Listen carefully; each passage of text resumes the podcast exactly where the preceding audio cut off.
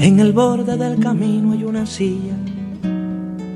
La rapiña merodea aquel lugar. La casaca del amigo está tendida. El amigo no se sienta descansar. Sus zapatos desgastados son espejos que le queman la garganta con el sol. Y a través de su cansancio pasa un viejo que le seca con la sombra el sudor.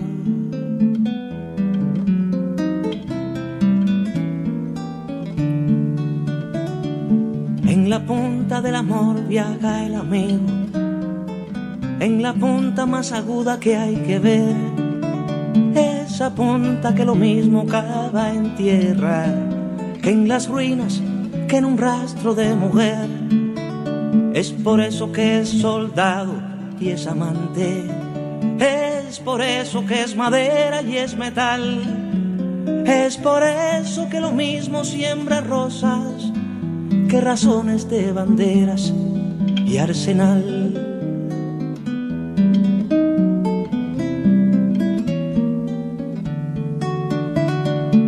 El que tenga una canción tendrá tormenta el que tenga compañía, soledad. El que siga buen camino tendrá sillas peligrosas que lo inviten a parar. Pero vale la canción, buena tormenta, y la compañía vale soledad. Siempre vale la agonía de la prisa, aunque se llene de sillas la verdad.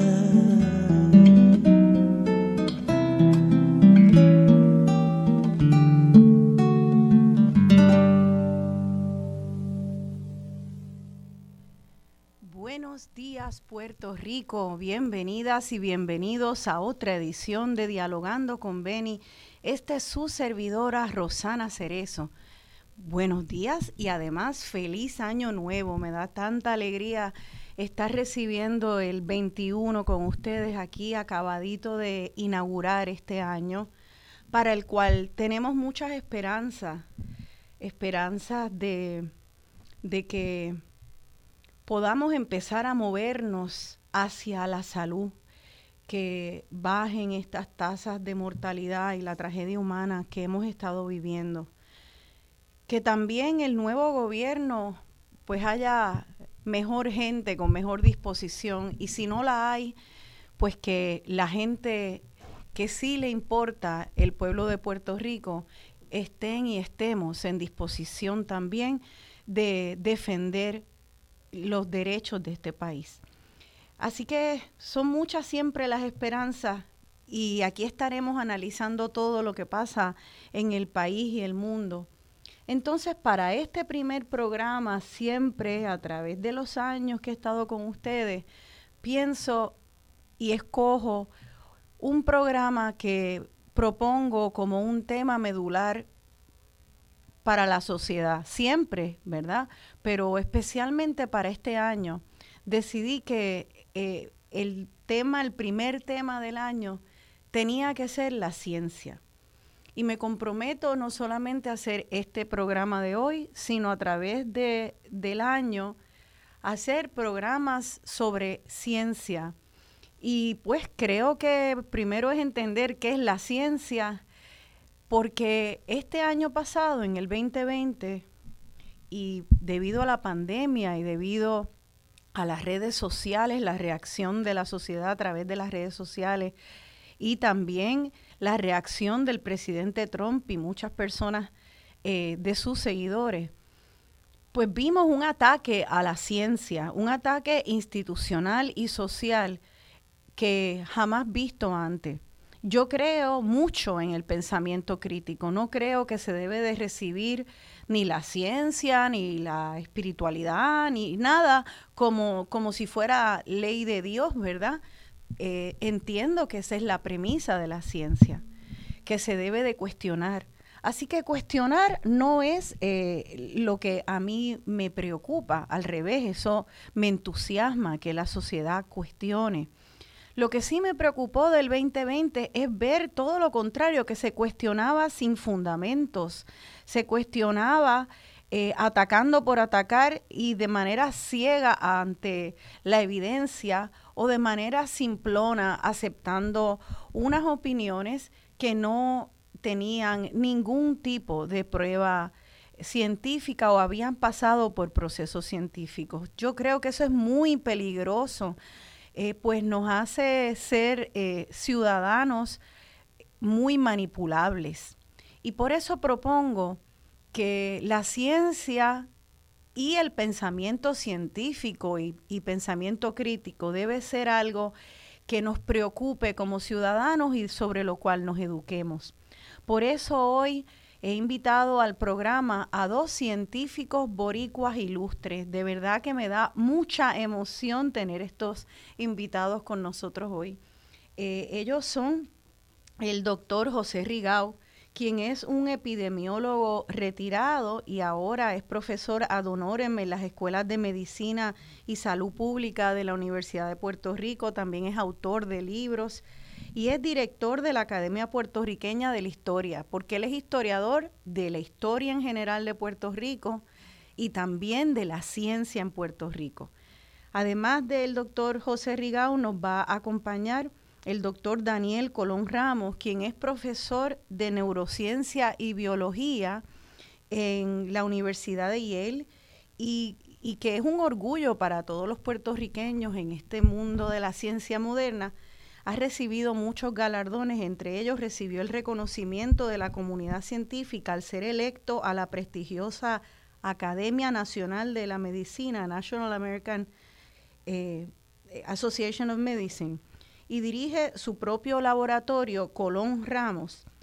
Eh, también fundó una organización sin fines de lucro que se llama Ciencia Puerto Rico, y bueno, ahorita tal vez nos contará un poco de eso, pero es un esfuerzo muy importante para reunir a todos los científicos de Puerto Rico que conversen, que haya una red de, científicos que sepan lo que están haciendo los científicos boricuas en la isla y alrededor del mundo.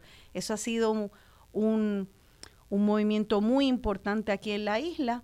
Así que bueno, esos son nuestros dos invitados hoy creo que ya los tenemos en línea. Sí, los estoy viendo por Skype, qué chévere.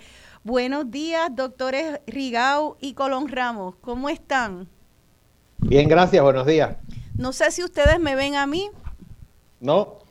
Ok, pues no importa, pero me escuchan. Escuchamos muy bien. Excelente. Buenos días, Daniel. Ahora te veo. Ah, de veras, pues chévere.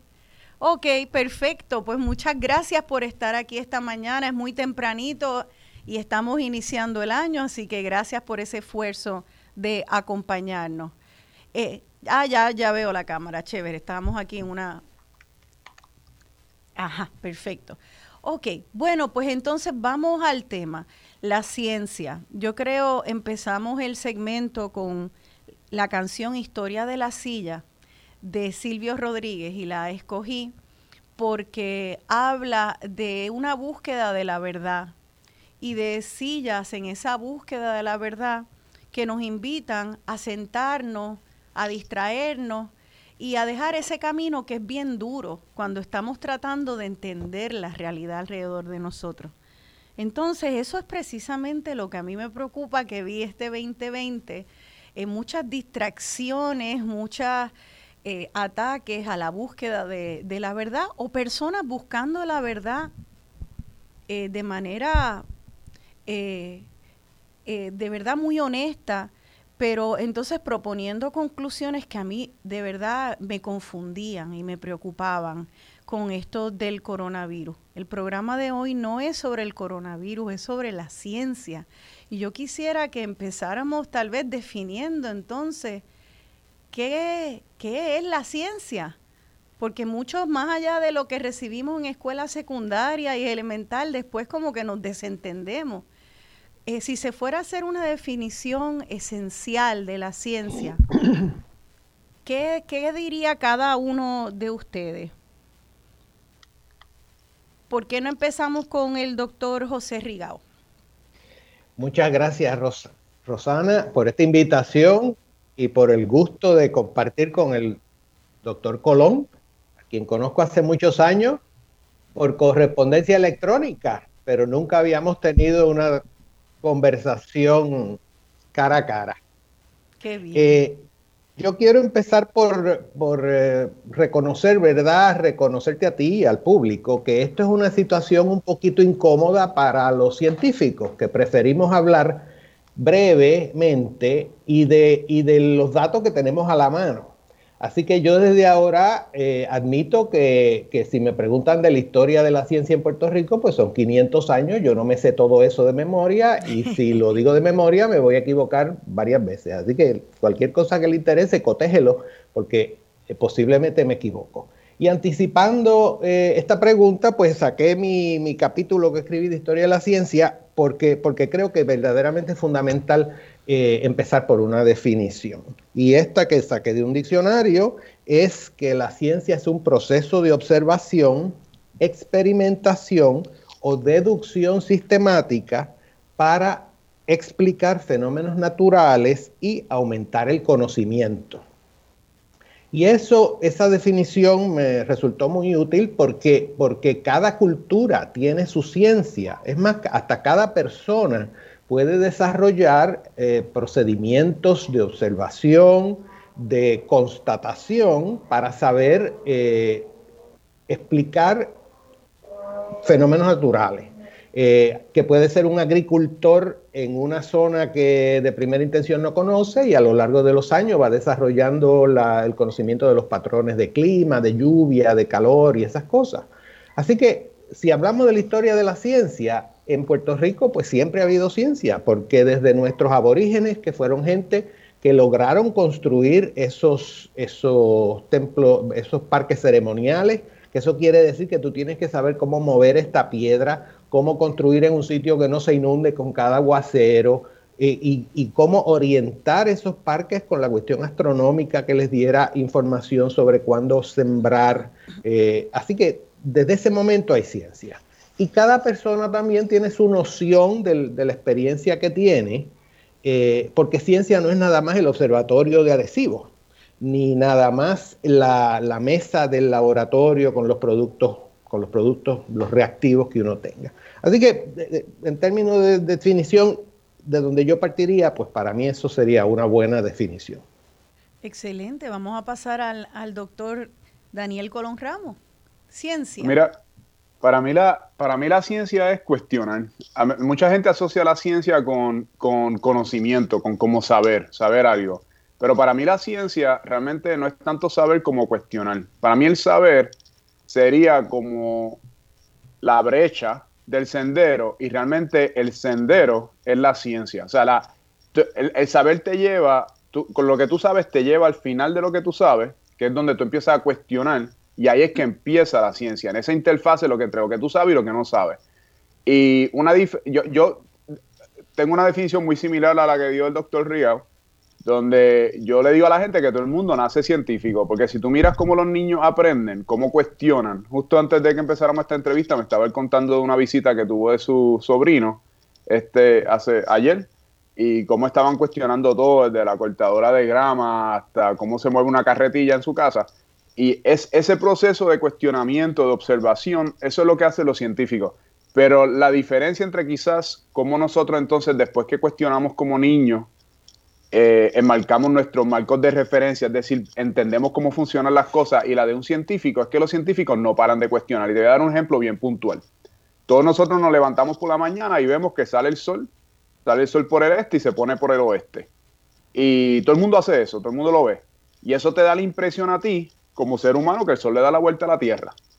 Pues el científico es el que, el que pausa y dice, pues yo realmente pienso que sí, que tiene sentido que el Sol le dé la vuelta a la Tierra, pero déjame cuestionar esa, esa, ese conocimiento que yo tengo. Déjame ver si es realmente así o si esto es más profundo de lo que yo estoy pensando. Y cuando y el científico que, cuestiona, en este caso fue, empieza, esa historia empieza, eh, bueno, la conocemos, que empieza con Copérnico, que Copérnico es un científico que se pone a cuestionar y se pone a medir realmente si es, si es cierto eso de que el Sol le da la vuelta a la Tierra o ese que, si es que desde nuestra perspectiva parece que el Sol le da la vuelta a la Tierra, pero realmente es la Tierra dándole la vuelta al Sol.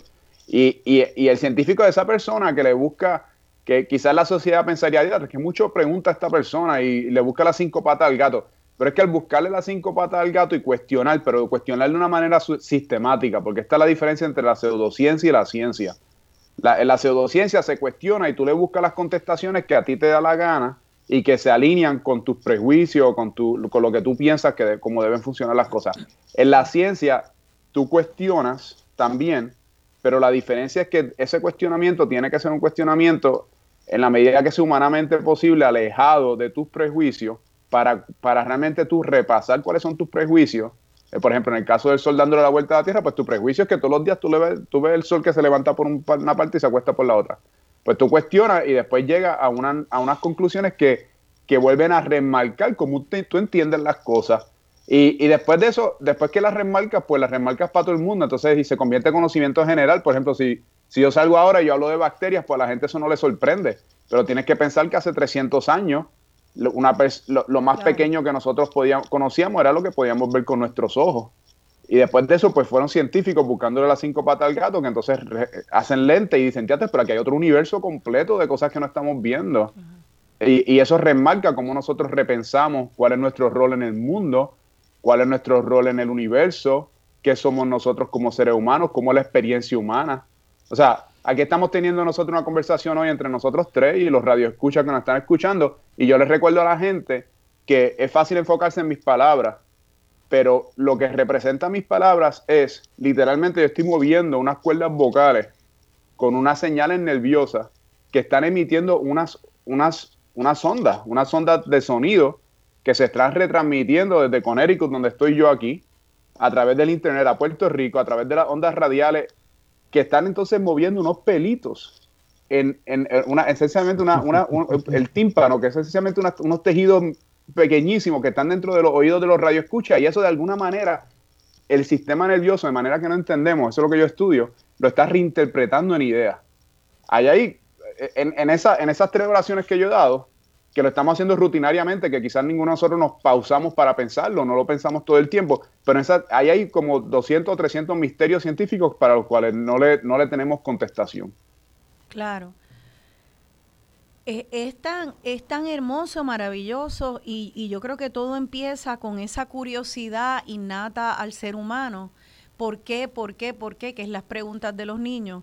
Yo quisiera que habláramos sobre entonces el rigor de, la ciencia y los procedimientos científicos, porque como, eh, como dije en la introducción al programa, hemos visto, por ejemplo, mucho cuestionamiento a la ciencia que ha salido eh, sobre el coronavirus, que si usar o no mascarilla, si es necesario o no el aislamiento. Eh, de hecho, ha habido unos cuestionamientos de, de asuntos básicos como eh, el uso de la mascarilla y el, aislamiento social con gente que piensa que no se debe usar la mascarilla y que de hecho todos debemos de juntarnos y acabar ya de, pasar el, el, camino duro rápido, pero incluso llegó hasta teorías de conspiración de que la vacunación eh, es para implantar chips, por ejemplo, dentro de nuestros cuerpos, o sea que se vio de lo más básico hasta cuestionamientos así de alocados. Eh, y ahí, pues obviamente las personas están cuestionando.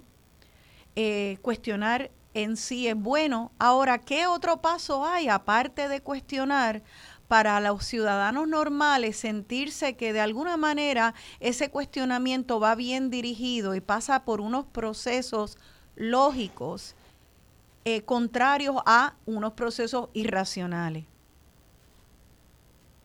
Eh, Daniel. Sí, pues mira, yo, yo digo que si el, cuestionar es siempre bienvenido y es importante. La, el detalle está en si tú estás haciendo una pregunta para, dar, para coger una contestación que ya tú has decidido de antemano se alinea con lo que tú piensas es correcto y con tus marcos de referencia. Todos nosotros tenemos marcos de referencia de cómo deben funcionar las cosas. Por ejemplo, si yo entro y yo digo, realmente a mí no me da la gana de usar una mascarilla, y yo me voy a poner a cuestionar todo el tiempo si usar una mascarilla es correcto o incorrecto porque no la quiero usar. Pues ya eso no es un cuestionamiento científico, ya es un cuestionamiento ideológico. Yo le estoy buscando, yo voy a cuestionar y cuestionar y cuestionar porque no, no, no, ya yo tengo un prejuicio sobre la mascarilla y ya yo no, no, ya, ya tomé mi decisión de que no la voy a usar y voy a cuestionar hasta tratar, eso es casi, este, es, más un cuestionamiento no científico, es lo que se llama un cuestionamiento retórico. Es más similar a un cuestionamiento que todavía en una corte o en, un foro más, social. Y el, cuestionamiento científico, tú dices, ¿la mascarilla es eh, realmente efectiva o no? Entonces tú haces una, una indagación, una investigación, si tú eres un científico, por ejemplo, sobre, sobre los beneficios, eh, las limitaciones, porque no todos los métodos son perfectos, etcétera. Ahora, nosotros todos no vamos a irnos a hacer experimentos con mascarilla ahora mismo, o sea, no somos, eso, no es lo que se espera, pero lo que, yo, lo que yo le digo a la gente es, cuestiona todo lo que quieras, pero cuando busques la información, estate consciente de dos cosas. Primero, cuáles eran tus prejuicios al hacer la pregunta. Si tu prejuicio es que tú no quieres usar mascarilla, pues entonces date cuenta de que ese prejuicio te va a afectar cómo tú aceptes la información que vaya en contra del prejuicio. Número uno. Número dos, estate pendiente de dónde consigues la información, porque si yo, por ejemplo, yo tengo una úlcera, yo no voy a ir a donde el mecánico a pedirle consejos de la úlcera, yo voy a donde el mecánico a pedirle consejos de algo que está mal con el carro. Yo no voy a donde el cirujano a pedirle consejos de que está mal con el carro, yo voy al cirujano a pedirle consejos sobre algo que, de mi cuerpo, ¿no? O al, o al internista. Entonces tienes que estar consciente de dónde estás consiguiendo la información, porque hoy en día en el Internet yo le puedo encontrar una contestación que se alinee con lo que yo pienso incorrectamente, independientemente de lo que yo pienso. Si yo pienso que nosotros realmente estamos, este, eh, eh, nos están visitando marcianos todos los días, yo puedo ir al internet y encontrar evidencia de que eso es cierto, a pesar de que no es cierto. ¿Por qué lo puedo hacer? Porque siempre va a haber una persona que en internet va a poner algo que se alinee con mis pensamientos. Entonces uno no puede estar buscando esa información por internet porque no, te, no, no, no va a encontrar necesariamente la información que se alinea con la verdad. Tiene que ver de dónde estás sacando esa información. O sea, cuestiona, pero hay sabiduría también en cuando tú cuestionas de dónde tú sacas la información. Claro. Eh, doctor Riga, ¿algo que añadir? Eh, sí, yo le, le, voy a dar otra, voy a mirar esto desde otra vertiente. Eh, Daniel dijo que la ciencia es curiosidad. Y yo le voy a añadir otra palabra y es comparación. Uno tiene que comparar lo que uno está estudiando con otras situaciones y ver las similaridades y las diferencias. Eh, yo cuando trabajé de epidemiólogo, pues tuve la, suerte, porque fue por, pura suerte, que me tocó investigar epidemias de enfermedades que eh, o eran nuevas o parecían nuevas. Eh, no fue como esta del COVID que se documentó casi enseguida cuál era el virus específico y toda la cosa, ¿verdad? Sino que eran cosas que como que no cuadraban con nada. Y ahí es que no es solo la curiosidad, ¿verdad? Uno, y siempre hay una hipótesis, ¿ah? este, que fue, eh, por ejemplo, una que yo investigué en España, era algo que estaba, los hongos de los árboles, porque en este pueblo la gente que vivía más cerca del bosque eran los que, los que se afectaron. Pero entonces uno empieza a buscar por curiosidad y sobre todo qué es lo que no cuadra. Porque eso también fue lo que le pasó a Copérnico. En este cuento de que la, Tierra le da la vuelta al Sol, hay unas cosas que para mucho, para funciona, pero había otras cosas que sencillamente no, no, cuadraban. Eh, y cuando uno está buscando así, uno, eh, digo, eh, el entrenamiento en la ciencia te enseña a ver que las posibilidades en la naturaleza son amplísimas y que uno no puede pensar que es lo primero que se le ocurre. Es como si uno estuviera buscando un zapato en, una tie el zapato de uno se ha perdido en una colección de un montón de zapatos y uno tiene los ojos cerrados. Y tú no puedes pretender que el primer zapato que te sirve es el tuyo, porque hay un montón de zapatos, en el caso mío, tamaño nueve y medio y tú tienes que ver qué otra cosa, tú tienes que tocarlo, tú tienes que ver si los, los, los, cabetes están en el sitio, tú tienes que compararlo con los otros zapatos. Porque, porque la primera opción no es necesariamente, la primera opción que cuadra no es necesariamente la que es real. Por ejemplo, en este brote que yo digo que investigué en España en 1981, resultó ser que el problema era un aceite que se estaba vendiendo como aceite de oliva y era un aceite industrial procesado. Pero ¿qué pasaba? Eso se vendía, lo, vendían, lo vendían vendedores ambulantes y en este pueblo en particular el vendedor venía, pasaba por el bosque y entraba al pueblo. Y por supuesto, pues donde primero vendía eran las casas que estaban más cerca del bosque. Así que es, esa explicación de que es, lo que está cerca del bosque, pues tenía cierta razón. Pero la razón de la enfermedad no era vivir cerca del bosque, era que tú estabas consumiendo un producto tóxico. Ya nos tenemos que ir a la pausa, eh, doctor Rigau, pero eso me, me acuerda a algo que yo escuché al doctor Colón Ramos hablar en una entrevista, y es que ah, no se puede abordar de manera lineal siempre las investigaciones, que a veces dando vueltas y, y buscando algo que parece no ser lejano a, a un asunto importante, de repente das con la das con la causa. Así que eh, los pensamientos y las investigaciones científicas pues son mucho más profundas que tracitos simplones o directos a lo que creemos en la causa. Eh, tengo una pregunta sobre los prejuicios de las fuentes y con eso eh, nos vamos a quedar porque lo voy a dejar sobre la mesa para el segundo segmento. Quédense con nosotros, estamos dialogando sobre ciencia y pensamiento crítico aquí en Dialogando con Beni.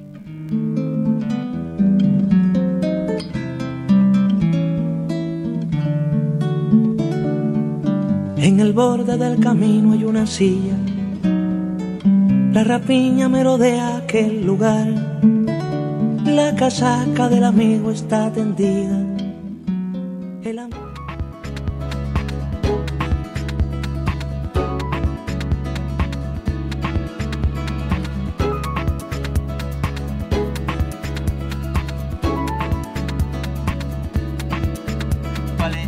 vida lo que un sol una vida lo que un sol vale. Vale. Una vida lo que un sol, una vida lo que un sol vale. Se aprende en la cuna, se aprende en la cama, se aprende en la puerta de un hospital. Se aprende de golpe, se aprende de a poco y a veces se aprende recién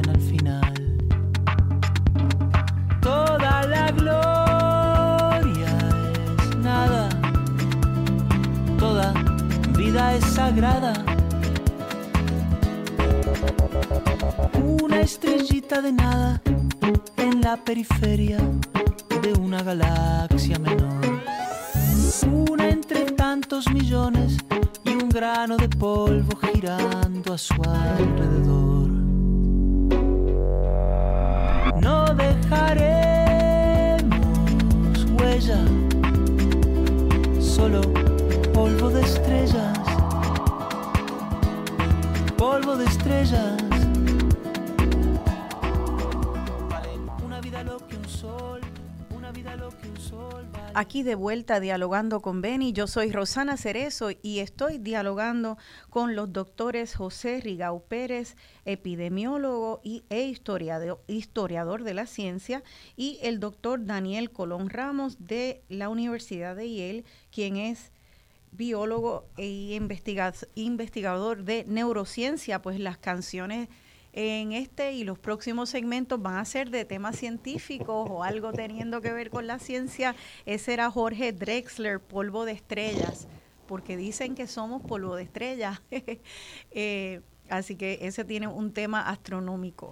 Bueno, eh, hablé de, que retomar en este segmento eh, el tema del prejuicio porque creo que eso va al meollo de por qué ha habido tanta eh, preocupación eh, en este último año con, con la veracidad de la información científica.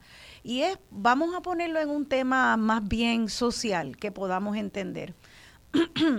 Está, por ejemplo, en Estados Unidos mueren tantas personas por eh, eh, eh, por, la, por el mal uso de, las armas, armas de fuego. Y entonces vemos que entran a las escuelas y rocean y matan de repente y de porrazo a, docenas y docenas de niños. Y así eh, las muertes por, por armas de fuego y ametralladoras son innombrables, increíbles en los Estados Unidos. Entonces se ha hecho investigación sobre ese fenómeno y cómo controlar las armas. Se le lleva a, a, los gobernantes que hacen la política pública y ahí empieza un traqueteo con la información bueno, que no, que si es una cuestión del, del huevo la gallina, que si es la persona violenta o es la pistola, que lo que hay que hacer es educar a las personas. Claro que hay que educar a las personas, pero la realidad es que hay acceso muy fácil a, las, a unas eh, armas de fuego sumamente letales que matan a muchas personas. Bueno, sé, todo esto lo traigo porque ahí vemos el prejuicio cómo entra el prejuicio y entran cabildeos y distintos segmentos de la sociedad a cuestionar unos, unas conclusiones científicas de las ciencias sociales de las causas de estas muertes y cómo se pueden controlar. Entra el NRA, entran distintos eh, poderes y de repente la ciencia no se aplica o se empieza a distorsionar. Muchos ciudadanos vemos esto y por eso las personas dicen, bueno, sea en las ciencias sociales o en la ciencia, esta nunca es pura, tiene la limitación de que quien la agarre sale corriendo con ella por sus prejuicios. También depende de quién financia las investigaciones. Ay, ¿debo yo confiar en esta persona? ¿Quién le da el dinero a ese investigador? le da el dinero y por lo tanto hay un sesgo en la investigación. Y yo creo que ya el público se ha, ido creando suspicacia en cuanto a las manipulaciones eh, del sistema de la ciencia y las ciencias sociales, y es una suspicacia quizás saludable, pero luego de ahí se hacen unos saltos cuánticos a no creer en nada.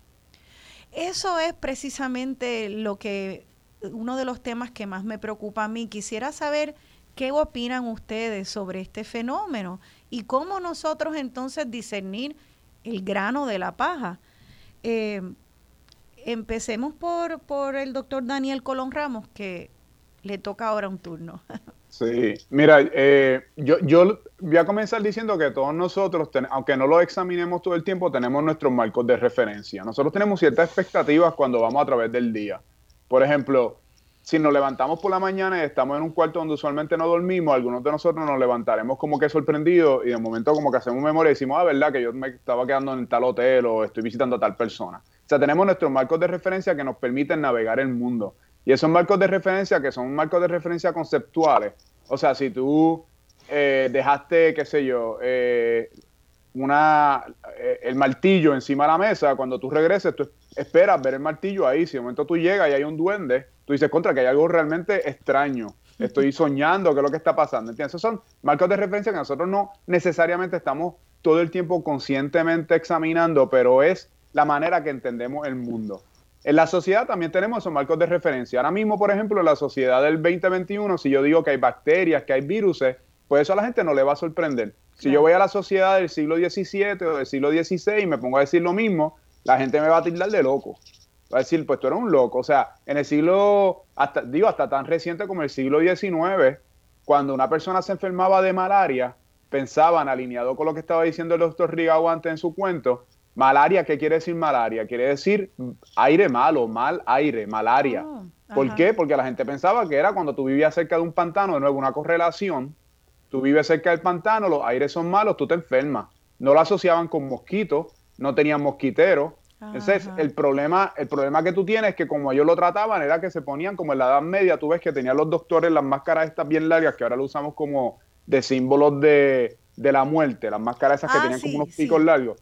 Pues eso eran, unos, eso eran doctores y es la razón por la cual la gente la asocia con la muerte, de nuevo, asociaciones que hacemos en marcos de referencia, era porque cuando llegaba un doctor de esos con esas máscaras largas, ese pico largo lo que tenía eran unos perfumes para proteger al doctor, porque no entendían de dónde venía la, la, muerte. Pues ah. cuando, cuando, tú lo, cuando la gente veía eso, decía, pues me voy a morir, porque el doctor no podía hacer absolutamente nada por ti porque no, entendían, no entendíamos de virus ni de bacterias. Entonces, a lo que voy es que la sociedad tiene unos prejuicios y nosotros navegamos, esos prejuicios son útiles porque a veces o sea, nos permiten prejuiciar o saber de antemano qué es lo que esperamos.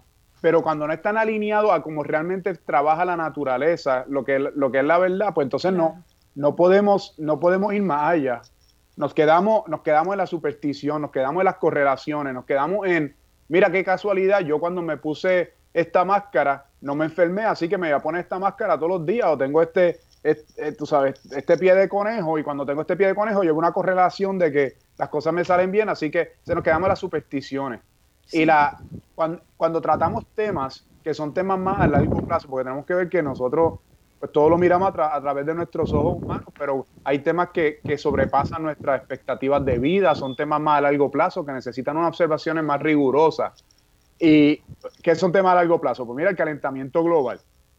Pues en el, marco de nuestras vidas, que son relativamente breves dentro de la era, dentro de la era geológica o la era climática, claro nosotros no nos damos cuenta de si sube medio grado centígrado, si sube un grado centígrado. Digo, nos damos cuenta cuando llega un mega huracán que destruye a Puerto Rico y decimos, contra, esto no es normal, esto no había pasado antes. Quizás la gente en Puerto Rico ahora está más consciente del calentamiento global que en otras partes donde no haya llegado eso. Pero una vez pasa eso, ya es muy tarde. Y para eso es que tienen a los científicos que llevan estudiándolo décadas, décadas y décadas de investigaciones, donde dicen, mira, sí, o sea, realmente la temperatura a nivel global está aumentando. Y eh, esos marcos de referencia, que esos prejuicios los tenemos todos, lo que los científicos hacen es que los científicos entrenan para cuestionar eso. Yo diría que es como que todo, o sea, no, todos nosotros nos podemos estirar, pero hay gente que son gimnastas y son sumamente flexibles, pues los científicos están todos los días estirando sus capacidades mentales todos los días. Eh, eh, practicando, ejerciéndolas para que dentro de sus prejuicios, porque los tenemos, porque somos seres humanos y nuestras capacidades son limitadas, pero estamos, nos entrenan todo el tiempo a cuestionar y nos entrenan en unos sistemas de cuestionamiento que nos lleven, que nos acerquen a la verdad, porque entonces lo, en vez de ver correlaciones lo estamos examinando más sistemáticamente. Yo creo que, yo creo que eso, eso es algo que, que es importante entender, pero a la misma vez eh, eh, hay hay unas realidades políticas donde la gente, y creo que el tema del cambio climático es excelente, me alegro que lo traigas, porque ahí es que entra lo que le preocupa a la sociedad. Bueno, entonces los republicanos eh, y todas las personas que están a favor de ciertas industrias que son muy malas para el ambiente y suben la huella de carbono, van a buscar científicos que digan que el cambio climático no, pues no, no es la gran cosa, o que no existe, o que en realidad es exagerado el efecto del cambio climático sobre nosotros en esta época. Es, y, y, otros que piensan, bueno, pues hay otros científicos que son más puros, que no han sido corrompidos. Y yo creo que esa realidad política en la cual habita la ciencia es la que ha hecho que tantas personas cuestionen la fuente de la cual reciben información científica. No sé qué piensa usted, doctor Rigau, cómo sobre el tema y cómo protegernos. Hay dos cosas que quiero mencionar. Una, una es, hay ciertamente problemas de prejuicio, pero hay también un gran problema de educación. Eh, mucho de lo que estamos hablando aquí es, son métodos que no existían cuando yo nací. Así que para empezar son cosas relativamente nuevas. Yo nací en el 52. Eh, tenemos que pensar que, por ejemplo, cuando se empezó a enseñar ciencia como una clase en las escuelas de Puerto Rico, en 1931. Así que tenemos todavía 400 años de lo que se llevaba de boca en boca, que todavía anda por ahí. Eh, los otros días me encontré un estudio, una encuesta de pacientes de un hospital, de, grandes, de dos grandes hospitales en Londres. El único grupo que de pacientes que sabía dónde tenían el corazón eran los pacientes cardíacos. En todos los otros grupos de pacientes que encuestaron, menos de la mitad de la gente sabían dónde tenían el corazón, el hígado, los riñones, Así que eh, tenemos que partir también de que, de que la educación científica eh, o se ha dado poco tiempo o, no tiene el énfasis o los estudiantes pensaron que no les importaba dónde tenían los riñones y después nadie más se los volvió a decir porque si tú estudias eh, no sé, otra cosa después o nadie vuelve a repasarte la biología ni la, ni, ni, la propia anatomía. ¿Le puedo, puedo pausar ahí para hacer una pregunta? A ver, es eh, para entender la premisa, ¿usted acaso la premisa detrás de lo que está diciendo es que si no somos un pueblo eh, muy educado en ciencia, si somos muy analfabetas en temas científicos, no vamos a poder hacer el discernimiento entre lo que es buena ciencia y una ciencia más eh, eh, al servicio de la política o más corrompida, digamos. Eso es lo que usted, por ahí es que van los tiros. Eso ciertamente es parte del asunto, digo, y es para cualquier disciplina, ¿verdad? Si usted no, si usted no maneja las matemáticas, pues no va a ser ingeniero porque no va a poder calcular fuerzas, cosas así. Eh, para el público en general, pues no se pide ese, ese nivel de detalle que se pide para un profesional, pero, pues como le digo, lamentablemente el público en general, sí. si aquí estamos como, como, como los pacientes en estos hospitales de Londres, que en una encuesta reciente, pues la mitad de la gente no, tienen no saben dónde tienen los órganos del cuerpo, no van a saber cómo protegerlos, si no saben dónde los tienen, no saben cómo funcionan ni para qué. Así que eh, cuando, cuando y claro, hay pacientes que se educan y hay médicos que los educan y hay manera de educar a la gente, pero, pero dentro de una idea general de cómo funciona el cuerpo, pues imagínense, si ese es dentro de cómo funcionamos cada uno de nosotros, hay todavía más problemas de cómo funcionan otros fenómenos naturales. Y, entonces está la cuestión del prejuicio, que, que, debo, que debo señalar, digo, la ciencia a lo largo de la historia, que ha dado muy buen servicio, pero también ha tenido muchas muchas eh, explicaciones mal fundadas y, fundamentadas en prejuicio, porque en toda esa ciencia racial del siglo XIX, que era básicamente estableciendo que había una raza superior, y que por lo tanto esa raza superior tenía derecho a colonizar, a conquistar, a, sustituir otras razas, porque supuestamente eran inferiores, no tenían conocimiento, toda esa, esa longaniza. Pues eh, eh, los científicos sabemos que tenemos que lidiar y reconocer esa historia. Y eso es parte también de las razones por las cuales el, público en general muchas veces no confía porque saben que ha habido episodios así. Pero de nuevo, hay que saber diferenciar. Es como cuando uno, digo, volviendo a, la cotidianidad, ¿verdad? Cuando uno decide, piensa con anticipación comprar un carro, bueno, pues tú te puedes ir porque mira qué chulo se ve. Pero si tú lo quieres pensar un poquito más, pues tú te asesoras y tú sabes que tú no le vas a hacer el caso al vendedor de ese modelo, tú tienes que primero pensarlo y entonces preguntarle al vendedor a ver qué te dice. Pues es interesante precisamente porque eh, yo, yo lo que siento que es eh, lo que quiero comunicarle al público y me quiero decir a mí misma es que siento que aunque no seamos profesionales de la ciencia, tenemos que alfabetizarnos en unos fundamentos básicos del pensamiento científico, de, la, de cómo la ciencia nos afecta, porque yo no hago carro, yo no vendo carros, pero yo sé a dónde buscar y sé cómo cuestionar y sé qué fuentes son confiables cuando voy a comprar un carro. Yo llamo un mecánico primero. Eh, tengo ciertos discernimientos con la ciencia. Yo siento que hay muy poco de eso en nuestra sociedad, por lo menos en la cultura puertorriqueña. Yo no sé si ustedes entienden que es así también en los Estados Unidos, si están de acuerdo conmigo, tal vez en mi propio prejuicio personal, pero yo siento que yo tengo hasta conversaciones de deporte sin saber un ápice de deporte. Yo tengo conversaciones de deporte cuando salgo a la calle, está la temporada de pelota o de baloncesto. Eh, se puede hablar de, de muchos temas.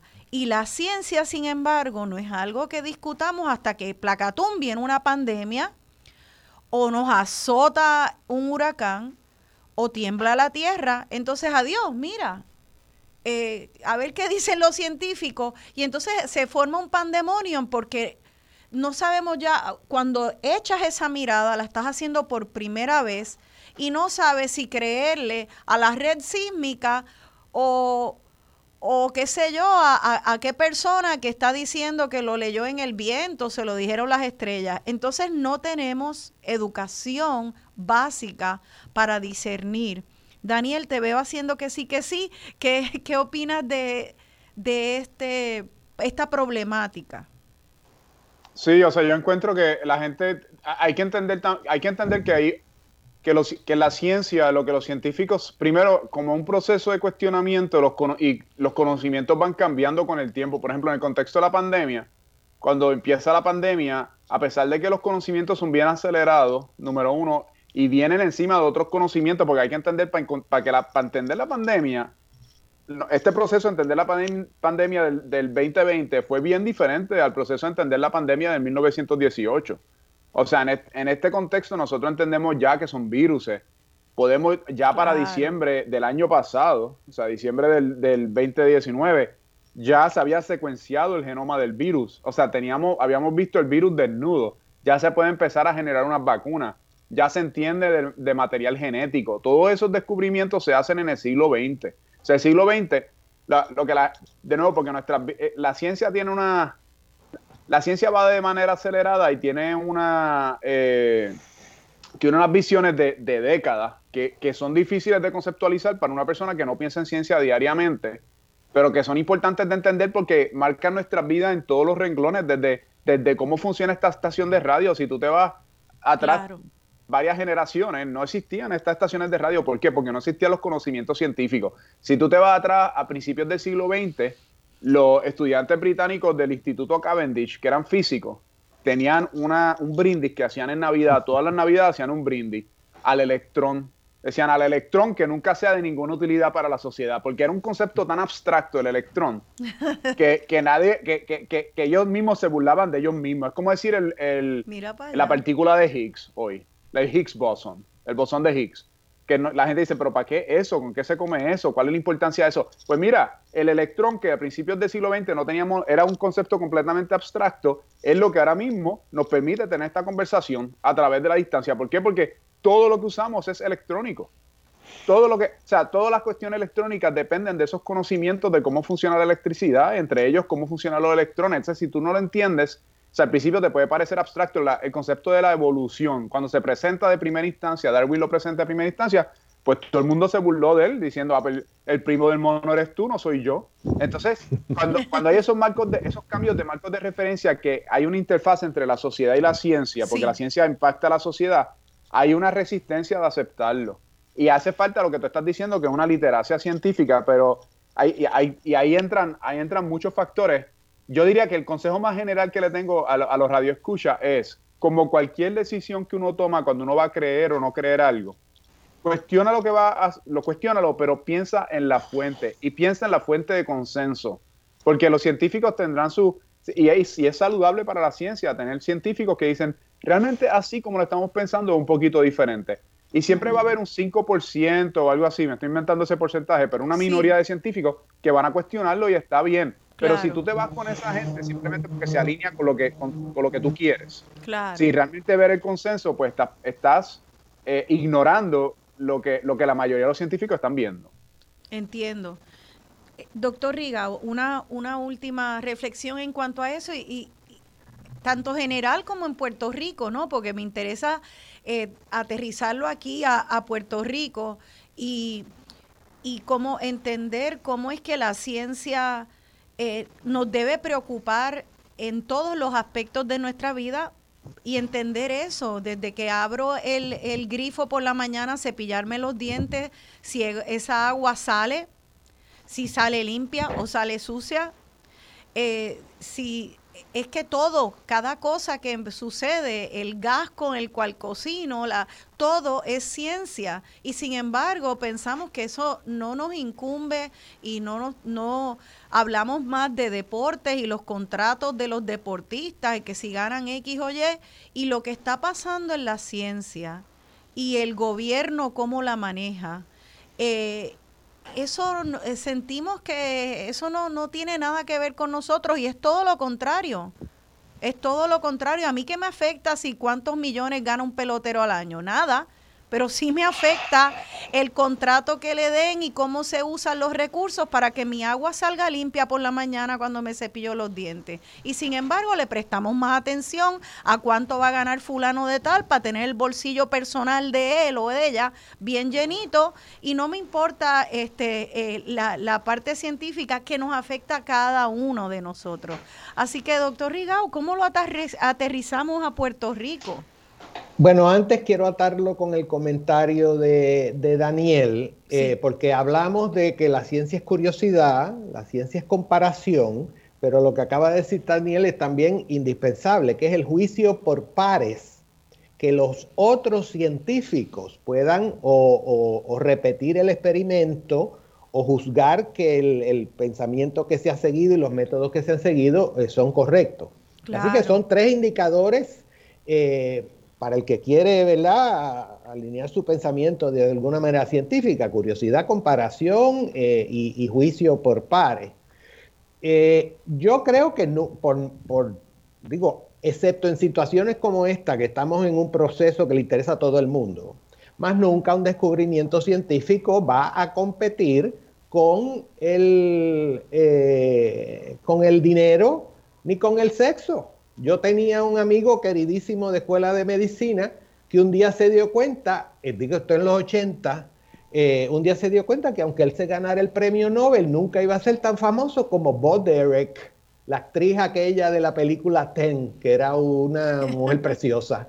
Eh, y, tenía toda la razón, más nunca los premios Nobel, este, los grandes beneficios, los grandes eh, hombres que, nos han beneficiado tanto Luis Pasteur, Robert Koch en el siglo XIX con la, con la cuestión de los microbios, en el siglo XX los que han desarrollado las vacunas, ninguna de esa gente han tenido su momento así tan fulgurante eh, y tan general de conocimiento generalizado como, como una actriz o una reina de belleza o un gran pelotero, porque son cosas que atraen de diferente manera pero ciertamente podemos tener mayor conocimiento de lo que ha pasado en Puerto Rico y, de, y, de, y en otras partes del mundo, no solo de nuestra historia, sino de lo que está pasando ¿verdad? diariamente. En ese sentido, el observatorio de Arecibo, que era un sitio tan espectacular y que encima salió en películas y todo eso, pues eso nos tenía un poquito más, más, más atentos a, la cuestión de lo que era la astronomía. Sí. Eh, en ese observatorio se hizo trabajo que ganó un premio Nobel. Eso en su momento, en 1993, pasó desapercibido. Imagínate. Porque aquí los periódicos, yo, yo busqué los periódicos de esos días y, de los tres periódicos principales, dos dijeron algo y, no eran más de 10 líneas del asunto, ¿verdad? Eh, pero, pero tenemos un historial, como, como dije al principio, desde los taínos hasta el presente haciendo, haciendo ciencia ha habido, claro, eh, de alguna de esa gente no, no conocemos, ¿verdad? Pero sabemos de Agustín Estal en el siglo XIX, que era una persona curiosa, bien entrenada, de amplias miras, de mirar muchas cosas, así que hizo aquí trabajos fundamentales de botánica, de demografía, de, de operaciones intestinales eh, bajo anestesia que antes no se podían hacer teníamos la deficiencia de que no había instituciones educativas en aquella época, no había una universidad, no había una escuela, bueno, no teníamos, eh, perdón, instituciones educativas de, altos grados, había, había eh, instituciones que serían el equivalente de una high school ahora. Pero estas personas, como Agustín Estal, primero por la cuestión política de que, de que era curioso y lo cuestionaba todo, pues el gobierno no le tenía mucho cariño pero los otros también que hubo, eh, otros grandes médicos, pues no tenían manera de crear escuelas. Aquí, eh, por ejemplo, eh, el, el, el, bacilo de la tuberculosis se descubre en 1882 y aquí en Ponce en 1885 Martín Corchado, un médico que trabajaba en Ponce, publicó un librito que se llamaba El bacilo de la tuberculosis con fotomicrografías, es decir, eh, fotografías de lo que se veía en el microscopio para que los médicos y la gente pudieran ver esos vacilos eh, tal como, como se podían teñir. Y es un librito corto que la verdad que todavía se disfruta. Eh, pero esa gente no podían crear escuelas, aparte de los, ayudantes que tuvieran en el hospital donde trabajaban, porque, porque no había las instituciones. Eh, según digo Agustín Estal, pues puedo mencionar a Ana Roque de Duprey, que sería el equivalente femenino de Agustín Estal, porque fue una gran educadora que escribió libros de texto de astronomía. En los años 20 está hablando de las teorías de Einstein. Eh, escribió un texto inédito de botánica, nunca se publicó. Eh, y luego podemos seguir por el siglo XX, pues pero, pero esa historia tenemos que recuperarla porque no es solo saber los nombres, esa gente pasó por problemas muy parecidos a los nuestros y podemos aprender de cómo los resolvieron, sí. cómo resolver los problemas nuestros. Vamos, vamos a la pausa y en el próximo segmento eh, me gustaría que habláramos de nuestra identidad boricua, eh, la identidad nacional, que todos tenemos cierta eh, coincidencia sobre cómo somos como boricua, se incluye que somos también científicas y científicos, ¿o no? Así que quédense con nosotros, estamos hablando de ciencia y sociedad aquí en Dialogando con Ben. Se aprende de a poco y a veces se aprende recién gloria es nada, toda vida es sagrada.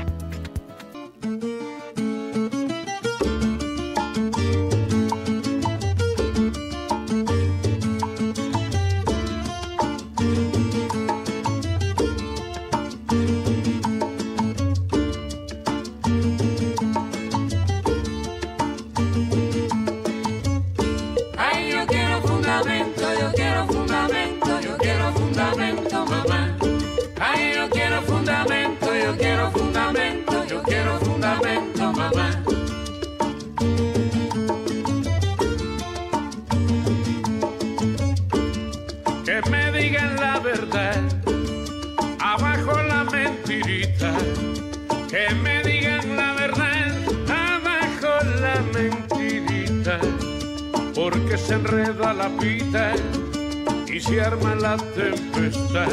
Ay, yo quiero fundamento, yo quiero fundamento, yo quiero fundamento, mamá. Ay, yo quiero fundamento, yo quiero fundamento, yo quiero fundamento, mamá.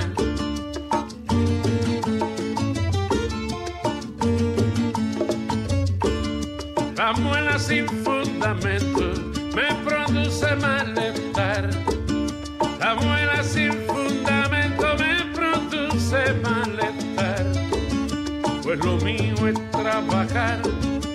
Para ganarme el sustento. Ay, yo quiero fundamento, yo quiero fundamento, yo quiero fundamento, mamá. Ay, yo quiero fundamento,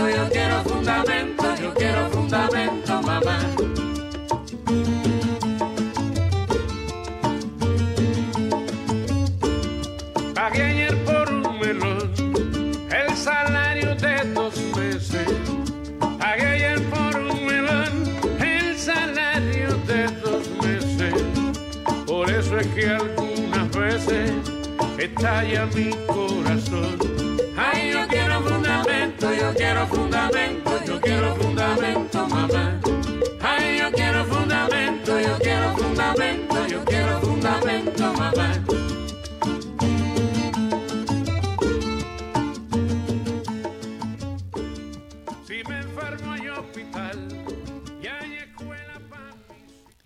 Aquí de vuelta dialogando con Beni, yo soy Rosana Cerezo y estoy dialogando con los doctores José Rigau Pérez y el doctor Daniel Colón Ramos.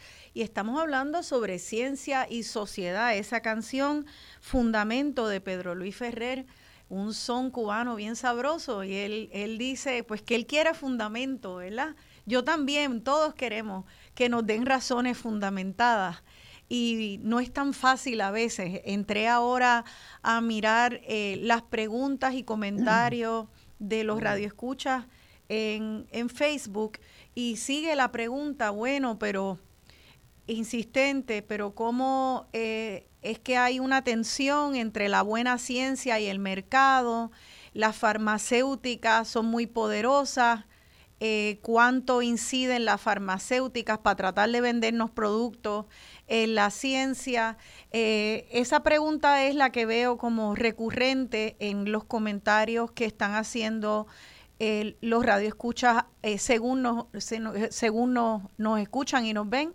Eh, ¿Algún otro, quieren hacer algún otro comentario o algún otro intento al bate sobre esa pregunta de ese discernimiento y la influencia? ¿Cómo se protege una consumidora, una paciente de todas esas fuerzas eh, del mercado, políticas, que pueden corromper de, alguna, corromper de alguna manera la ciencia o las fuentes de información para nosotros. ¿Cómo en medio de ese revolú uno dice, ¿me vacuno o no me vacuno? ¿Me tomo esta pastilla o no me tomo esta pastilla? ¿Le creo a Daniel Colón Ramos de Yale o no le creo?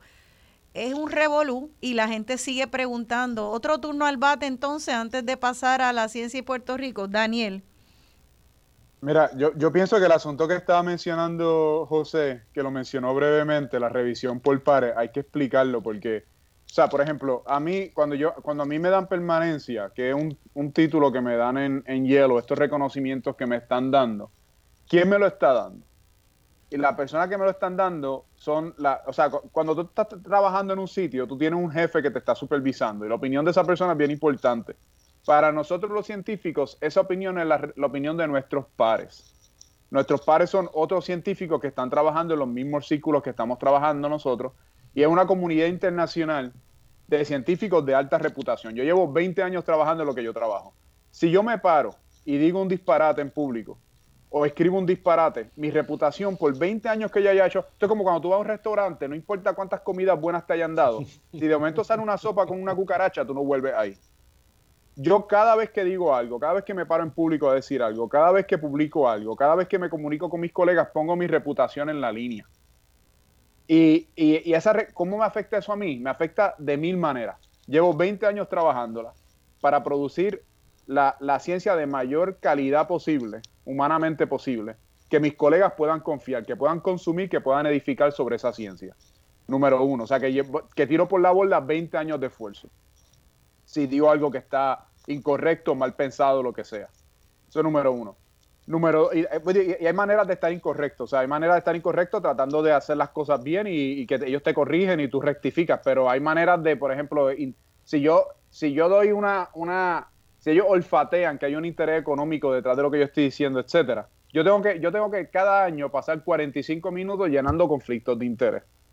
Y no es que, entonces cuando la gente ve la interfase con la sociedad, como la industria farmacéutica y todo eso. Pues la industria farmacéutica quizás tiene otros intereses económicos, pero los científicos académicos que están haciendo estos consensos, por ejemplo, ¿qué interés económico va a tener un científico de cambio climático? Una persona que lleva años midiendo los niveles de carbono. ¿Por qué se va a parar esa persona a decir, mira, el, planeta está calentando? Y cuando tiene ese consenso a través de miles y miles de científicos de muchos diferentes países, algunos que han sido encarcelados por lo que están diciendo, otros, o sea, estadísticos que han sido encarcelados. En, Grecia había una situación donde un estadístico fue encarcelado, pues estaba diciendo que, la, que los números que estaba sacando el país estaban incorrectos. esa, esa comunidad científica internacional realmente se extiende más allá de fronteras de países. Sí.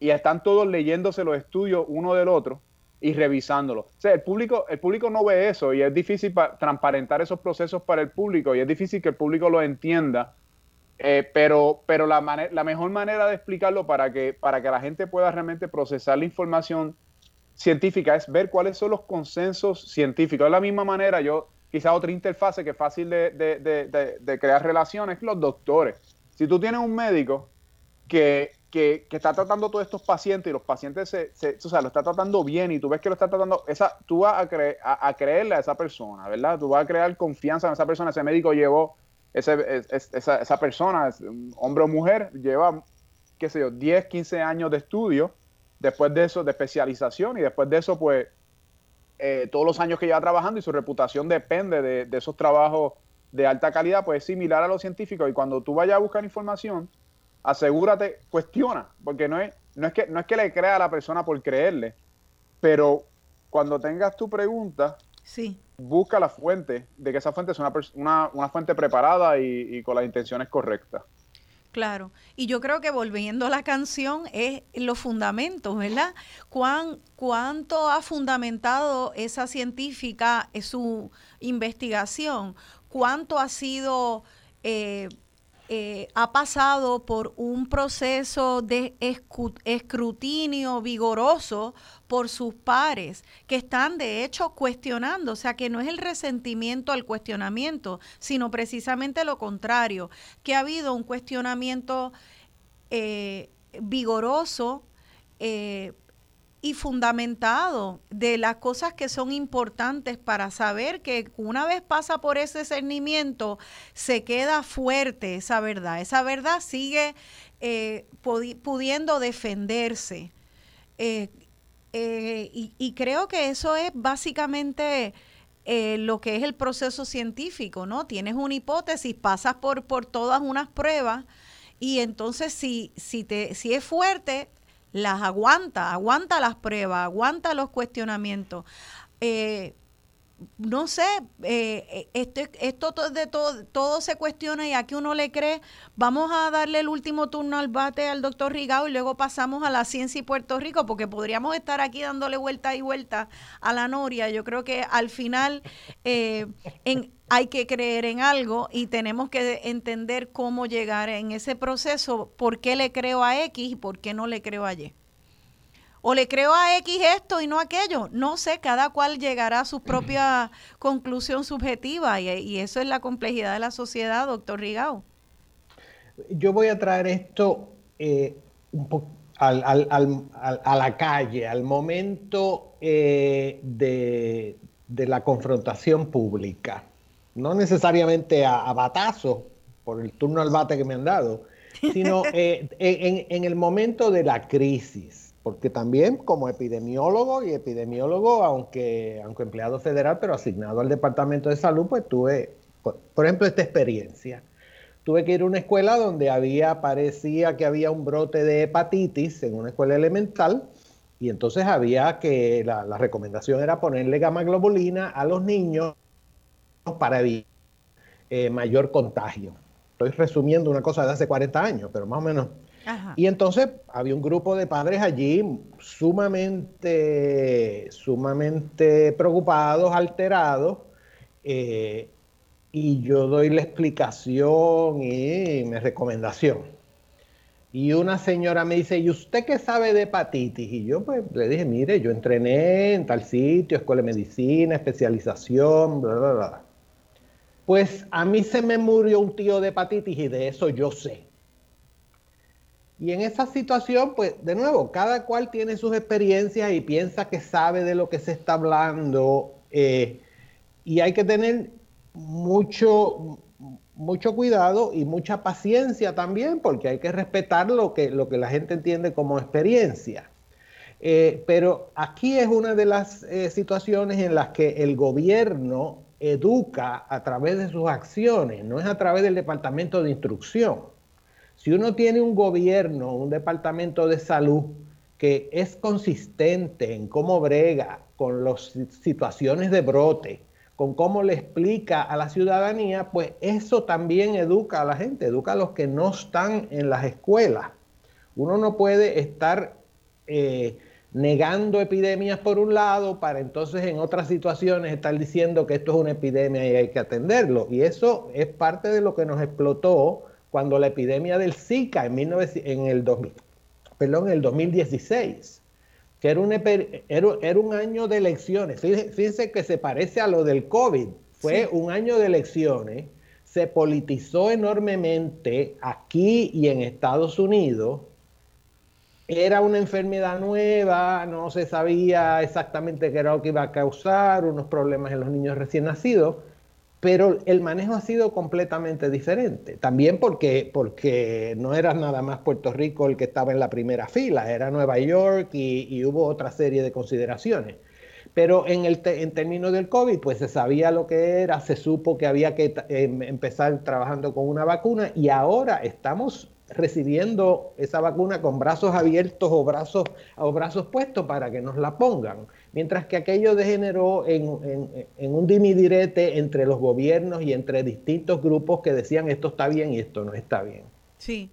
Así que parte de la educación no es solo en el salón de clase, parte de la educación es un gobierno que usa los métodos consistentemente para que la gente sepa entonces que se puede confiar en el gobierno.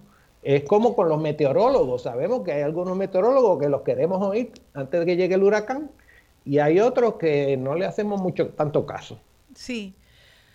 Wow, esto pues eh, es, creo que nadie nos despinta que es, complicado, pero sí, eh, especialmente en una época donde tenemos acceso a tanta información contradictoria, pero yo creo que si podemos ir a la fuente, confiar que han pasado por procesos científicos y esta, esto de el juicio de los pares, pues mira, eh, también en las leyes, cuando se lleva a un perito a, establecer un hecho científico, se tiene que pasar por lo que dijo el doctor Colón Ramos, cuán, cuánto lo han revisado sus pares eh, y si esa opinión es aceptada o no por los pares o si es una minoría. Y cuando se entiende y se presume que si es aceptado por la gran mayoría de los pares, quiere decir que ha pasado por procesos científicos vigorosos, que esa verdad eh, la trataron de acribillar y, se, y siguió viva. Y eso tiene mucho valor. Y en algún momento hay que parar ya y seguir al próximo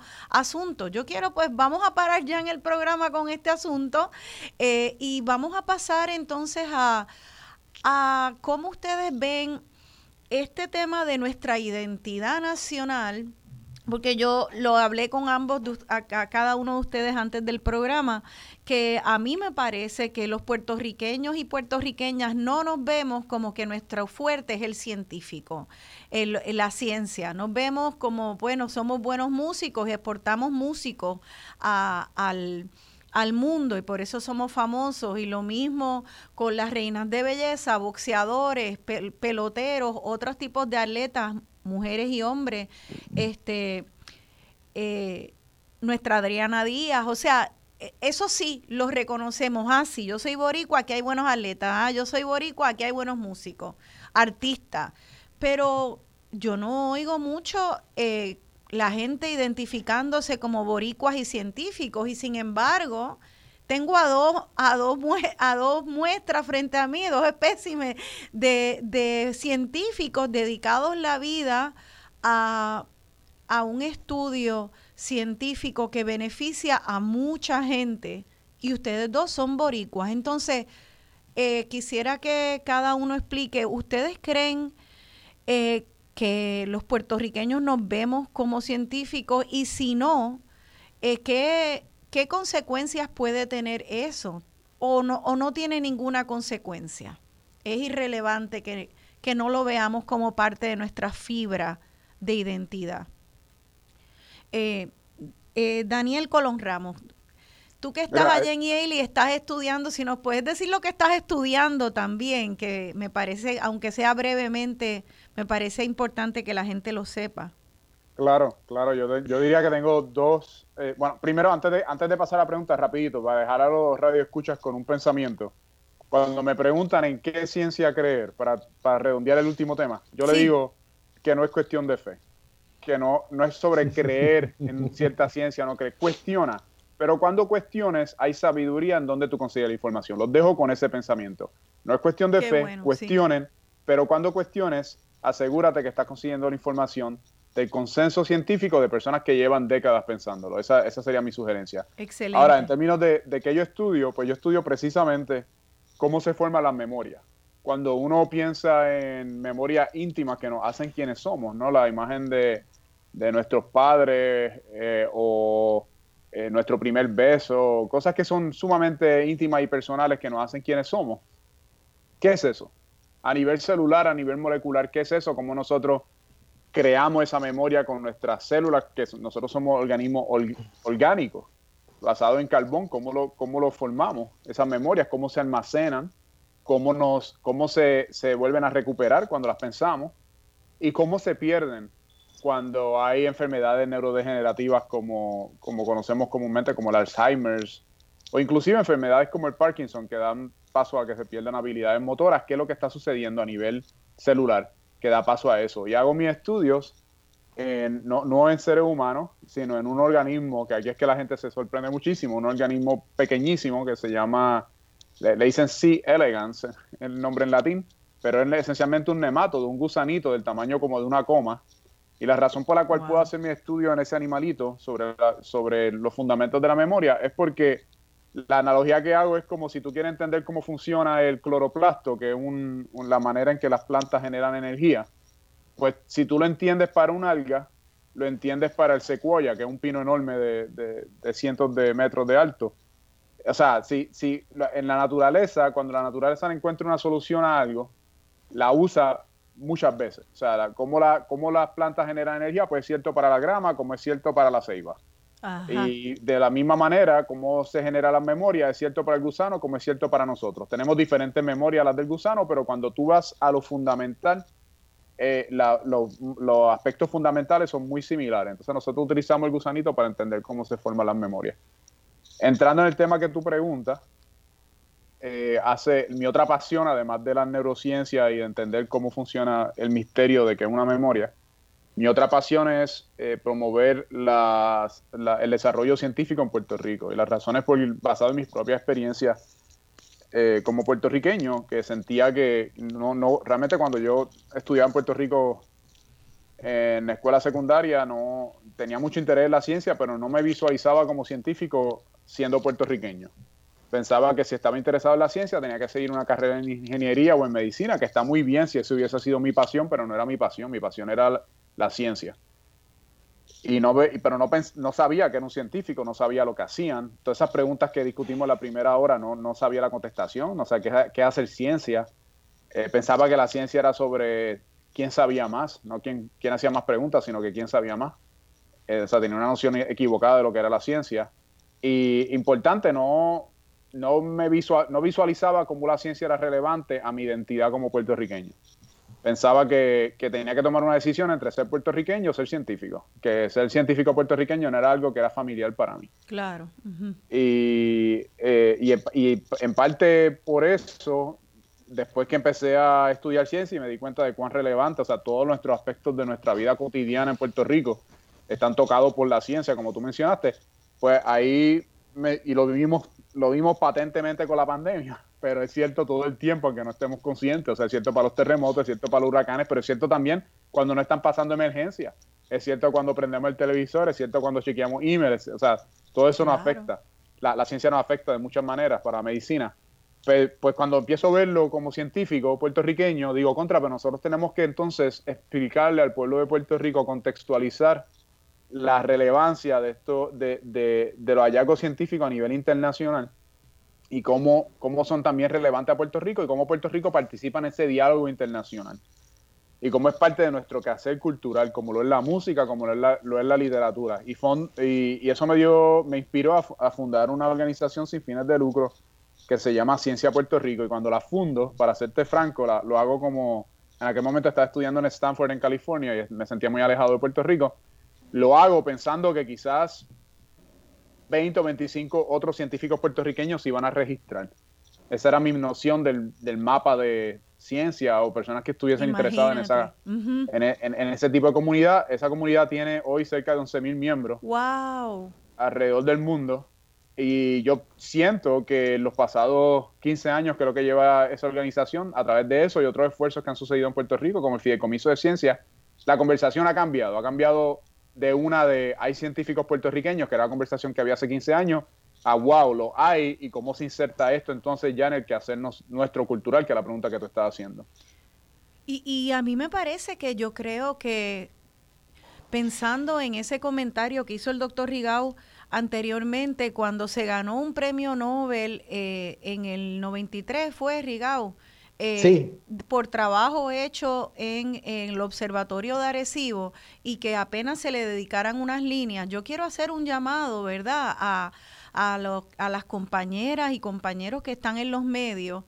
Eh, también al gobierno, a las escuelas, de que tenemos que tener estas conversaciones y celebrar eh, nuestra, nuestros logros científicos, médicos, de ingeniería, de matemática, para que empiece a formarse como parte de nuestra identidad. Mira, eh, Daniel, tú eres un, eh, fuiste un joven que te naciste, criado aquí, fuiste a San Ignacio. Eh, era tu pasión la ciencia, tú no podías ser tan extraordinario. No sé si en tu conocías a otros jóvenes, muchachas o muchachos que tenían esa pasión y si tenían esa misma eh, esa misma duda, caramba, ¿cómo se es puertorriqueño y científico? Eh, eh, ¿Tú lo notaste, lo sentías en el ambiente? La falta de conversación, la falta de, de redes, no sé, de que los muchachos digan, sí, se puede ser boricua y también científicos. ¿Era tuya sola o era general? No, lo sentía en general y cuando conocía, a medida que me fui adentrando en la ciencia, cuando fui a conociendo a otros científicos puertorriqueños, muchos de nosotros compartíamos el hecho, por ejemplo, yo cuento que cuando yo, eh, en, los 80, cuando era estudiante de escuela elemental, mi papá eh, eh, cortaba los artículos de periódico de la sección de ciencia del Nuevo Día y me los guardaba para que yo los leyera después que terminara las asignaciones. A mí me encantaba leer esos artículos, me daba una, una perspectiva así de, de la ciencia. Pero todos esos artículos estaban escritos eran usualmente en aquel momento eran, eran casi todos sobre cuestiones astronómicas y estaban escritos o por Isaac Asimov o por Carl Sagan y traducido al español. O sea, ellos estaban como que comprando los artículos y lo traducían al español. Y eso a mí me dio la noción de que la ciencia era extraordinaria, pero que no tenía que ver conmigo. Porque lo hacían, qué sé yo, lo hacían unos gringos en otra parte y no, o sea, no tenía que ver con Puerto Rico. No tenía, por otro lado, eh, yo, o sea, mi familia es de Barranquita, yo pasé gran parte de mi juventud en Barranquita y yo veía los flinches transparentes, veía los moriviví abriendo y cerrando. Y decía, pero ¿cómo la gente me dice que las plantas no sienten si yo puedo tocar esta mata y la veo cerrándose? Qué lindo, yo amo los morivivíes. Y, y, me he preguntado eso todo el tiempo. Exacto, pues entonces que claro que, o sea, sienten, no sienten como tú y yo, pero sienten. O sea, sienten los rayos del sol, sienten cuando uno las toca, se, lo sienten. O sea, cuando, o sea, no, no, no conscientemente como tú y yo sentimos, pero sí tienen su, su, su, percepción como lo tienen todos los organismos vivos. Bueno, entonces, cuando, o sea, para mí había un desfase entre lo que yo vivía en Puerto Rico y lo que pasaba en mi cabeza y lo que me, decían. Y una de las cosas que tratamos de hacer a través de Ciencia Puerto Rico fue que temprano creamos una colaboración con El Nuevo Día, de hecho, y con otros periódicos y, estaciones de radio donde empezamos a contextualizar la ciencia y había gente que, escribía artículos desde las ciencias físicas del tembleque, o sea, porque es que el tembleque tiembla y cuáles, cuáles son las propiedades físicas. Y, o sea, cuando tú vas, lo que yo le digo a la gente es que cuando tú vas a las propiedades científicas, las propiedades físicas, por ejemplo, lo que hace el moribibi cerrarse, que es un mecanismo fascinante que tiene que ver con cuestiones hidráulicas, que tú pudiese utilizar esos mismos conocimientos para construir grúas hidráulicas, por ejemplo. Cuando tú vas a esa ciencia, la ciencia es lo mismo, en Puerto Rico o en Antártida es lo mismo. Así pero cuando tú lo contextualizas, es bien específico. O sea, la, la, ciencia, las propiedades materiales del tembleque son las mismas, pero el tembleque es de Puerto Rico. Entonces, esa contextualización es importante. Qué maravilloso. Vamos a irnos con ese pensamiento de tembleques, morivivíes y, ¿por qué no, coquíes? Para seguir hablando de, ¿verdad?, de, de puertorriqueñas y puertorriqueños científicos para empezar a ponerlo en la conversación. Quédense con nosotros, estamos en Dialogando con Ben. Ay, yo quiero fundamento, yo quiero fundamento, yo quiero fundamento, mamá.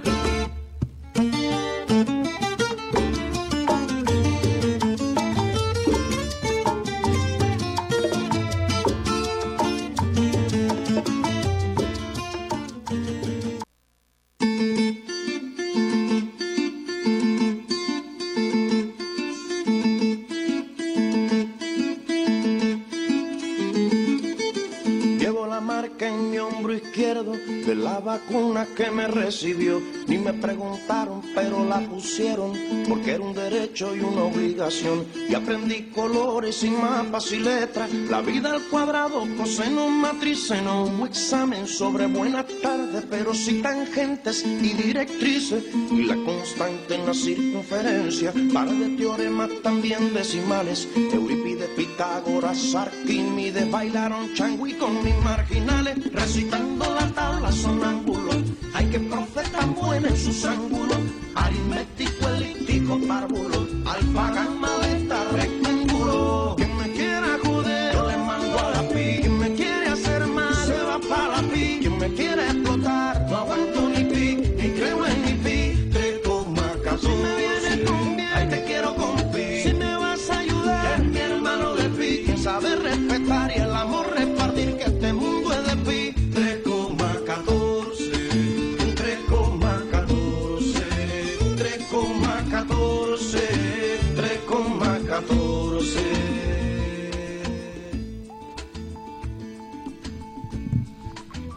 Aquí de vuelta dialogando con Benny y esa canción Pi 3,14 de Buena Fe. El mundo es de Pi, dice ese grupo cubano.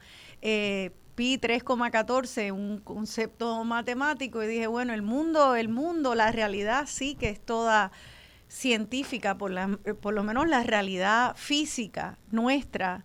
Creo que toda está al alcance de esos procesos científicos.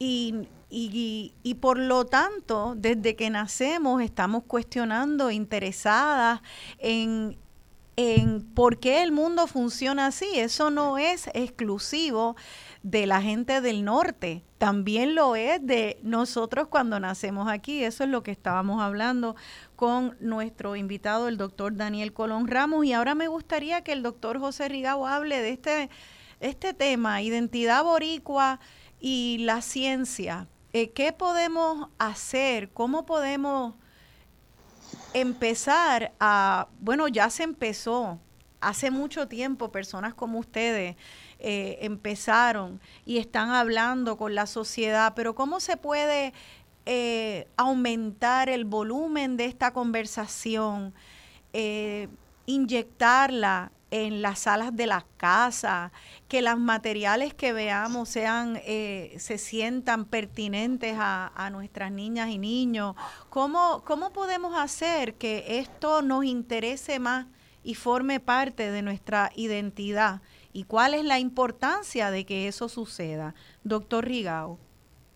Bueno, antes quiero, quiero dar un detallito de, para hablar del coquí, que no se quede fuera. Ah, sí. Y, y, y el otro lado de la moneda de lo, del ejemplo que dio Daniel de, de cómo el Moriviví nos da lecciones de, de, de la ciencia hidráulica.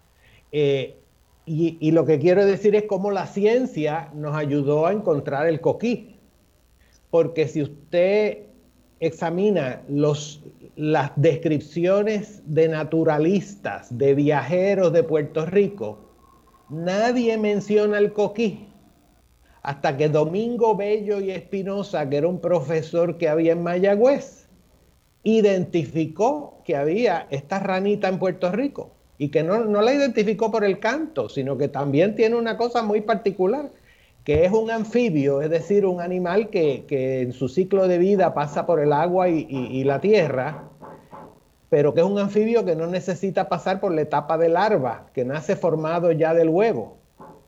Y esta es una situación en que uno diría, pero ¿cómo es posible que tanta gente que vino a Puerto Rico, nadie haya, ah, porque ahora todo el que viene dice que es eso, y que es ese pajarito o que es ese insecto. Sí. Pero en aquella época no, hasta, hasta, que un científico no lo identifica, entonces sí, ya Vizcarrondo lo pone en un cuento poco después y ya el coquí pues es de aquí. Qué interesante, eso es como cuando uno aprende una palabra y decías que nunca la habías oído, de repente la ves en todas partes porque la aprendiste. Eh, así que creo que podemos tal vez eh, deducir de eso que, que la ciencia va revelando más realidades y nos va abriendo los ojos y los horizontes a la complejidad de nuestra existencia en este planeta y eso es maravilloso. Yo creo que hace la vida tanto más interesante, no no tomas por sentado tantas cosas. Yo pensaría que eso nos ayudaría a apreciarla más, valorar más la naturaleza y también por lo tanto cuidarla más.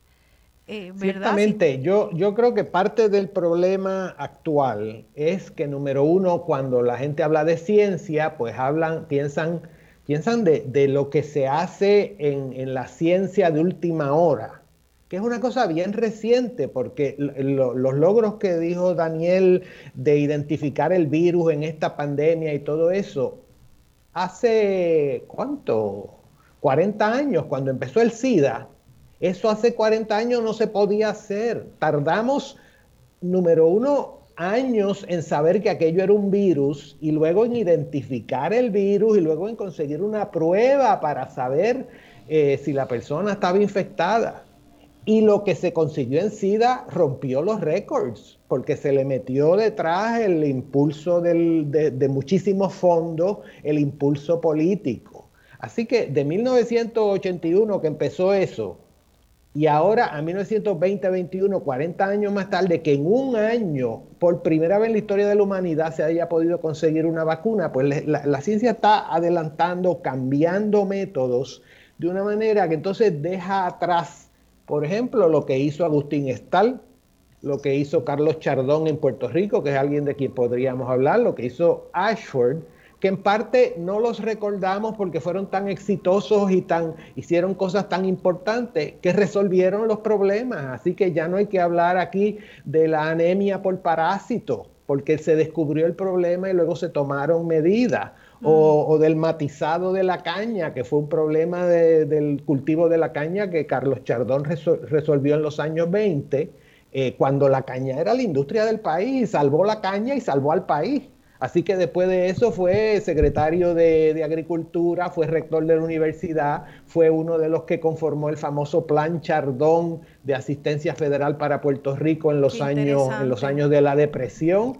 A él le debemos la construcción, bueno, a él que era el administrador también de esos fondos, la construcción de la torre de la universidad, el cuadrángulo de la universidad, toda una serie de, lugares y, y, facilidades indispensables para que el país echara hacia adelante. Entonces, y, deberíamos recordar a esa gente más. Y, yo creo que este segmento eh, es más breve, ya no nos queda tanto tiempo, por eso quiero acelerar al próximo tema, porque tenemos que cortar antes de la hora para entregar el programa al próximo programa. Pero eh, no quiero que concluyamos sin sin explicar por qué entonces, ve, ahora mismo el doctor Rigao acaba de hablar de ese Puerto Rico que donde la economía dependía de la caña y entonces vino un científico puertorriqueño, Chardón, y entonces descubrió pues una plaga que le estaba dando la caña, cómo protegerla. Eso entonces obviamente se convierte en un descubrimiento importante para el motor de la economía. Eh, yo no concibo un país que sea sustentable su economía sin que tenga un desarrollo científico eh, saludable. Eh, ¿Nos pueden decir eh, cuál es, explicarnos cómo, cómo es que Puerto Rico, la economía de Puerto Rico o de cualquier país depende de, producir ciencia para su realidad geográfica, demográfica? explíquenos la importancia de la ciencia para nuestro desarrollo en Puerto Rico? Bueno, yo, lo explicaría de dos maneras, bueno, quizás tres. La primera es, sí, es un hecho de que la, la, industria de la manufactura es muy importante en Puerto Rico. Nosotros enfatizamos mucho el turismo, pero en Puerto Rico se hace, se hace la mayoría de los marcapasos que se utilizan. Por ejemplo, en los Estados Unidos se, se, se hacen en Puerto Rico, eso mucha gente no lo sabe, muchos de los medicamentos. Sin embargo, nosotros escuchamos más de las piñas coladas y el ron de Puerto Rico, de lo que escuchamos de los productos biomédicos que están produciendo manos puertorriqueñas que impactan al mundo. Eso es número uno, es un sector muy importante, contrario a la industria del turismo, no es un lujo, es una, es una cosa que es necesaria. De hecho, cuando pasó el huracán María hubo una escasez de productos biofarmacéuticos eh, en Estados Unidos a nivel global porque en Puerto Rico no se estaban produciendo. Así de impactante es el quehacer puertorriqueño. Nosotros somos parte de, de un mundo, como, como país, somos parte de un mundo y nuestras voces son necesarias. Y eso me lleva al segundo punto de cómo explicaría yo la importancia de la ciencia en el quehacer de Puerto Rico. Yo tengo un, buen amigo, el ingeniero Enrique Vargas, que, me recordó hace unos años en una conversación que estábamos teniendo de que la ciencia se considera un quehacer cultural como se considera la literatura, la, música, y en Puerto Rico, pues la ciencia es parte de nuestro quehacer cultural, lo visualicemos los puertorriqueños así o no, es una realidad. Cuando la, y, hay una frase de, de, la autora puertorriqueña Mayra Santos Febre, que a mí me encanta, donde ella en un discurso que estaba dando menciona de que ella lo hizo hablando de la literatura, yo lo traduciría a la ciencia, pero ella decía que la literatura, si la literatura puertorriqueña, si los puertorriqueños no hablan de su experiencia, no es solamente de que, de que nosotros no estamos capturando nuestra experiencia en la literatura, sino que el mundo es menos rico, porque nuestras voces faltan. Y al faltar nuestras voces no estamos dando la perspectiva de, identidad que tenemos como puertorriqueños que va a enriquecer al mundo. De la misma manera, los descubrimientos científicos que nos toca hacer los a los puertorriqueños, como lo que estaba mencionando el doctor Rigao, en términos de, puntualmente la caña y, y, eso, pero también yo recuerdo de que por ejemplo, estábamos hablando de los coquíes. Hay investigadores en Puerto Rico que están haciendo estudios sobre antibióticos que le permiten a los coquíes tener los huevos eh, fuera del agua sin que se infecten. Número uno. Hay personas que han hecho ah. estudios en la palguera donde han encontrado medicamentos que están en fase 2 de, estudio ya para tratamiento de cáncer de unas esponjas que existen en la palguera. Si los puertorriqueños no visualizamos la ciencia como parte de nuestro quehacer cultural, el mundo es menos rico, el mundo se beneficia menos de eso. Ese sería el, segundo punto que yo haría sobre el tema de la importancia cultural y, al y el tercer punto es que nosotros eh, nos beneficiamos de la ciencia de manera pasiva o de manera activa y nos conviene hacerlo de manera activa. nos beneficiamos de manera pasiva, por ejemplo, yo hago el cuento de que el premio Nobel este año se conceptualizó en las calles del viejo San Juan. La persona que gana el premio Nobel este año, que recuérdense, acuérdense esta palabra, CRISPR, CRISPR va a revolucionar, es de una de esas palabras que todavía no conocemos, pero va a revolucionar lo que es la medicina. Y ese fue el premio Nobel de este año. Y la, idea fue entre dos científicas, una de California y otra de Francia, dos mujeres científicas que ganaron el premio Nobel este año por ese descubrimiento. Y la idea surgió en una conferencia donde ellas están caminando en las calles del Viejo San Juan, conversando, se conocen en el Viejo San Juan y conceptualizan esta colaboración que dio parte, parte o sea, nosotros somos parte de la historia científica global que impacta a todos, lo veamos así o no. Pero si nos visualizamos activamente como parte de eso, y si el gobierno toma un rol proactivo en ese proceso, pues vamos a poder beneficiarnos mucho más de que simplemente si estamos presentes de manera pasiva y no, y no nos visualizamos. Daniel, ahora me picaste la, la, curiosidad porque no me dejes así, aunque sea brevemente CRISPR. Entonces, ¿Qué es eso? Porque suena como unas papitas, pero... hay, una, hay un documental fantástico en, Netflix, porque se tomaría un programa completo explicarlo, pero hay un documental fantástico en Netflix que se llama Human Nature, que les recomiendo a, la, a, los radioescuchas, donde explican no solamente lo que es, sino el impacto que va a tener la medicina, pero en una oración, CRISPR es un método para poder cambiar la genética de cualquier organismo y cualquier gen. Y eso nunca se había logrado antes. Tiene unas implicaciones bioéticas enormes y tiene unas implicaciones también médicas enormes. ¿Por qué médica y por qué bioética? Bioética porque si tú le cambias el genoma a, a un embrión humano, por ejemplo, tú puedes cambiarle las propiedades físicas y con nuestros prejuicios, pues tú te puedes imaginar el tipo de impacto que pudiese tener eso. Mm. ¿Por qué médica? Porque muchas de las enfermedades que son incurables hoy día son enfermedades genéticas. Claro. Y esa enfermedad genética ahora por primera vez en la historia de la humanidad y se está haciendo ya para enfermedades terribles como eh, esclerosis múltiple, eh, MS y otras enfermedades así, donde se está corrigiendo esas mutaciones que han estado heredando familias por generaciones y no han podido hacer nada al respecto y muchos de esos miembros sufriendo de, de esas enfermedades, pues ahora se están corrigiendo por primera vez. Me parece tan, tan eh, fantástico y relevante señalar que hayan sido dos mujeres paseando por las calles del viejo San Juan que han, han ganado el premio Nobel por este descubrimiento que, puede, que va a ser revolucionario en la ciencia del futuro. Y creo que eso resalta eh, tu conclusión, Daniel, de que cuando tanto el país, Puerto Rico, deja de verse como científico, como las mujeres dejan de verse como científicas. Entonces la voz y la perspectiva de, de, toda esa humanidad deja de enriquecer eh, a esa comunidad y a, pues, a la humanidad, valga la redundancia, que yo pensaría que mientras más diverso eh, la exploración científica y de todos los rincones del mundo, pues pues más avanzamos para el bien de todos y de todas, ¿verdad? Definitivamente, cuando tenemos barreras que sistemáticamente están excluyendo ciertos grupos, sean barreras dentro del sistema que han excluido a las mujeres sistemáticamente de la ciencia por, generaciones, o sean barreras nuestras, que nosotros no nos visualizamos como puertorriqueños, no, no, visualizamos la ciencia como parte de nuestro crecer cultural, a pesar de que la historia es larguísima, pudiesen tomar otro programa con el, con el doctor Rigao que conoce esa historia, pero yo voy a mencionar brevemente que el doctor Ramón Emeterio Betance era un médico el único puertorriqueño que tenga yo conocimiento que ha sido reconocido por el gobierno francés con el premio más grande que daban en ese momento para los científicos, que era la Legión de Honor. Ese ningún otro puertorriqueño se la han dado. A Betance se la dan por su estudio científico. Nosotros a Betance lo visualizamos como un, una... Sí, sí, nosotros lo visualizamos simplemente en, su rol dentro de la historia de Puerto Rico, que fue muy importante también, pero el hecho de que nosotros no reconozcamos las grandes contribuciones de Betance a la medicina y a la ciencia dice más sobre nosotros que lo que dice sobre Betance. ¿Verdad que sí? O sea, sí, yo sé que en Mayagüez yo paso y veo un hospital, doctor eh, Ramón Emeterio Betance, pero de alguna manera siempre es una postdata.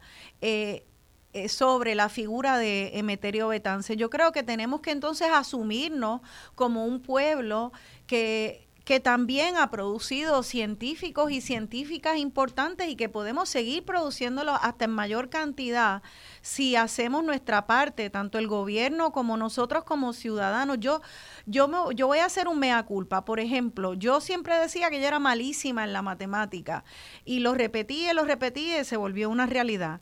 Eh, cuando nace mi hija, yo empiezo a repetir, ah, es que ella no es buena en la matemática ella no envuelve en la matemática. Eh, y la, le empiezo a dar tutorías de matemática. Pues mira, resulta que la niña cuando se graduó de eh, escuela secundaria se ganó la medalla de cálculo, yo diciendo que ella era malísima en la matemática. Por suerte me paré, me frené y dejé esa narrativa. Pero lo que quiero es traer esa mea culpa como un ejemplo de cómo a veces no nos concebimos como algo y se convierte como una profecía eh, que autorrealizable, que sencillamente nos lo repetimos y acabamos excluyendo y dejando de tomar las acciones, tener las conversaciones y exponer a las experiencias que necesitamos para de verdad poder poder explorar ese potencial científico, matemático, lo que sea. ¿Cómo ustedes ven un país donde eh, esa identidad se nutra, como esto ya para concluir el programa, ¿cómo, se, cómo es en ese imaginario? Si nos pueden dar un viaje a un Puerto Rico donde la ciencia eh, se siente como más parte de la cultura, ¿cómo se vería ese Puerto Rico? Bueno, déjame, eh, eh, tomando como pie la anécdota de las dos ganadoras del premio Nobel, eh, y, para, y para evitar que se caiga en el romanticismo de que si uno camina por el viejo, viejo San Juan se le ocurren ideas de premio Nobel. Estas, estas personas estaban dedicando su vida a eso y, y, es una francesa y una que viene de Estados Unidos, que están en una convención en Puerto Rico. Eso es muy bueno para el turismo de Puerto Rico, pero que también hay que ver que se rompe esa barrera nacional, que hay una organización de científicos que está haciendo posible que la gente hable. Así que ella hace sus presentaciones en la, en la, en la convención, en el Congreso, ahí se conocen y entonces dicen, digo, eh, eh, por supuesto, estoy hablando metafóricamente, ¿verdad? Pero es, esas ideas que se conocen y, se, se, enamoran de las ideas mutuas y dicen, aquí podemos hacer trabajar algo. Y luego, evidentemente, pues pasaron muchísimo trabajo para conseguir lo que querían. Eh, pero, pero hay que fomentar esa, esa, noción de unidad, de internacionalidad, de, amplias miras. Eh, y eso sería parte de ese, de ese futuro de Puerto Rico, ¿verdad? Eh, pero también que desde el principio se esté hablando más de esa gente que hizo grandes cosas por la isla y, de, y no solo convertirlos en santos infalibles, sino estudiar sus errores porque todos cometemos errores y no quiero decir sacarle los trapos sucios, cosas de esas, sino en, esa trayectoria científica Eh, por ejemplo, alguien como Ashford, que descubrió la anemia que, que aquejaba el jíbaro, que todo el mundo decía que era por una, no todo el mundo, pero vamos, la idea general era que era una degeneración racial por mezcla de raza y, oh, que era una manera eh, por, la, moral o lo que fuera, mm. Y que de nuevo también tuvo un impacto grandísimo en la economía porque, porque le devolvió la salud al trabajador. Pero Ashford se creyó que con resolver esa anemia, él había encontrado la causa de todas las anemias en Puerto Rico. Y después él mismo trabajando se dio cuenta que no, que había otras cosas que causaban otras anemias y, de, eso podemos aprender porque cuando un investigador descubre algo, de repente se, se enamora tanto de ese descubrimiento que dice, aquí, aquí sí que resolví el asunto. No, va a haber cosas flojas, va a haber cosas que no están completamente explicadas y eso, eso tenemos que reconocerlo. Así que ese tipo, conocer ese tipo de aventura, porque no deja de ser una aventura, eh, debe ser parte también de lo que sabemos de la historia de Puerto Rico. Muy bien. Daniel, ese Puerto Rico, además de lo que nos ha dicho el doctor Rigau, ¿cómo, ¿qué más tú crees que, que, es algo que debemos de estar pendiente a nutrir y a exigir también del Estado? Pues mira, cuando nosotros, eh, eh, es una, para mí un aspecto importantísimo. Y en Puerto Rico lo que tenemos que visualizar es que uno de los pocos lugares en el mundo donde no existe una academia científica nacional puertorriqueña bien formada como existen en otros países o inclusive en otras jurisdicciones de Estados Unidos. Conversaba yo con, con este Benjamín Torres Gotay, que hizo un poco de investigación sobre esto y me, contaba que en su investigación él encontraba que de las jurisdicciones de Estados Unidos las únicas que no tenían una academia eran Alaska, Rhode Island, porque utiliza la de, la de Massachusetts, y Puerto Rico. Hasta las Islas Vírgenes tienen academia, Haití tiene academia científica ¿Cuál es la importancia de una academia científica? Pues es difícil explicarse en un país que no tiene una academia, porque es como tú ir a un país donde no existe el Internet y tratar de, explicarle el Internet y ellos te dicen sí, pero cuando tú le explicas un email, ellos te dicen sí, pero yo puedo mandar carta. Y cuando le explicas de, los browsers y que encuentran Wikipedia, ellos te dicen sí, pero yo tengo esta enciclopedia aquí de los años 80. Entonces es difícil, es difícil tú explicarle a un ciego lo que son los colores. Eh, pero esencialmente una academia científica lo que te permite es en vez de nosotros reaccionar cada vez que pasa una pandemia, hacer una convocatoria de un task force médico que ad hoc tiene que bregar con la, con la emergencia, o en vez de, tener una situación donde ahora mismo con la Comisión Científica Puertorriqueña, en vez de tener, eh, eh, en vez de, estar reaccionando a, lo que pasa, a los terremotos, a los huracanes, pues te permite planificar con anticipación esos problemas y responder de manera responsable. Y otro asunto importante para nosotros visualizarnos como puertorriqueños, que somos un archipiélago con una extensión geográfica no muy amplia. O sea que para nosotros desarrollar nuestra economía no podemos estar contando con grandes campos de agricultura, etcétera. Tenemos que visualizar que la economía tiene que salir del intelecto del puertorriqueño y la ciencia. En Silicon Valley no se, no se cultiva silicón, no se extrae silicón del piso. Lo que se traen son ideas. Entonces tenemos que visualizar que esa es la nueva economía. Muy bien. Les doy las gracias, como siempre se nos quedan montones de temas en el tintero, pero espero que contar con ustedes para, para otros programas y seguir hilando fino con este tema de la ciencia en Puerto Rico. De verdad que, que ya ahora me da mucha esperanza que el doctor Daniel Colón Ramos eh, es codirector de la coalición científica que va a empezar con el el nuevo gobierno.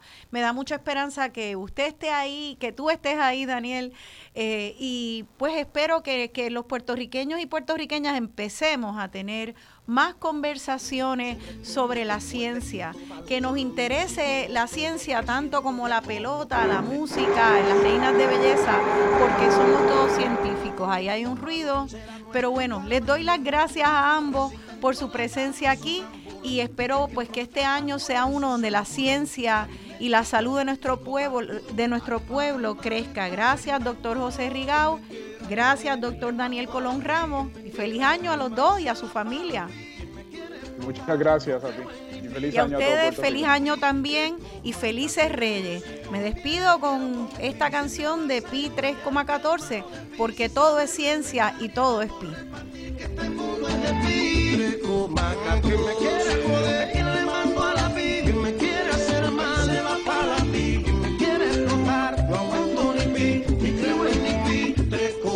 azul.